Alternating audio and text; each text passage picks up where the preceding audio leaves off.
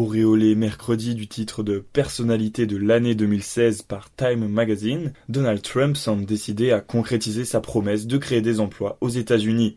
Après l'annonce d'un énorme investissement japonais, il demande désormais à Apple de construire une grande usine sur le sol américain. Dans l'interview à Time qui accompagne sa récompense, le futur président américain affirme avoir déclaré au patron d'Apple Tim Cook c'est mon ambition de voir Apple construire une grande usine aux États-Unis, la plus grande et la meilleure. Mardi, Donald Trump était pour la première fois allé à la rencontre des journalistes qui font le pied de grue dans le hall d'entrée de son QG de la Trump Tower à New York. Présenter le patron du très ambitieux géant japonais des télécommunications, SoftBank, Masayoshi Son. Il a annoncé que l'opérateur japonais, propriétaire de l'américain Sprint, était prêt à investir la somme faramineuse de 50 milliards de dollars dans des startups américaines.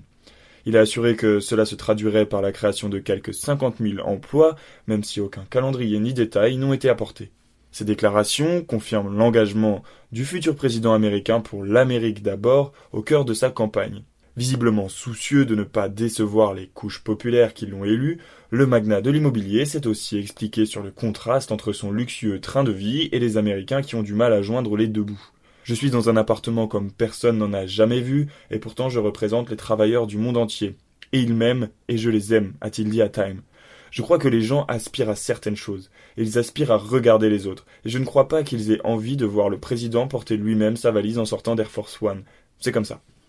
Tout en disant voir le titre de personnalité de l'année comme un très très grand honneur, il a contesté le fait que le magazine l'ait qualifié de président des États désunis d'Amérique. Je ne suis pas encore président, donc je n'ai rien fait pour diviser, a-t-il affirmé. Il a répété aimer vraiment l'actuel président démocrate Barack Obama et avoir même discuté avec lui de certaines nominations. Je prends ses recommandations très au sérieux, il y a d'ailleurs des gens que je vais nommer dont il pense beaucoup de bien, a-t-il assuré. En effet, une douzaine de personnes ont déjà été nommées, mais le poste le plus prestigieux et le plus influent aux yeux du monde entier aux côtés du président, celui de secrétaire d'État, n'a pas encore été attribué. Mercredi, Trump a choisi le gouverneur de l'Iowa, Terry Branstad, pour le poste très très exposé d'ambassadeur américain en Chine. En effet, M. Trump a fait d'un rééquilibrage des relations en Chine une de ses priorités. Il a déjà commencé à bousculer le statu quo en parlant au téléphone avec la présidente de Taïwan, alors que les États-Unis, pour ne pas froisser Pékin, n'ont pas de relations diplomatiques avec l'île chinoise. Le magnat de l'immobilier continue néanmoins à susciter des craintes énormes, comme l'a souligné Time. Depuis 90 ans, nous nommons la personne qui a eu la plus grosse influence, pour le meilleur ou pour le pire. Alors, est-ce que ce sera meilleur ou pire? Le défi pour Donald Trump est que le pays est en profond désaccord sur la réponse, a fait valoir la rédactrice en chef du magazine Nancy Gibbs.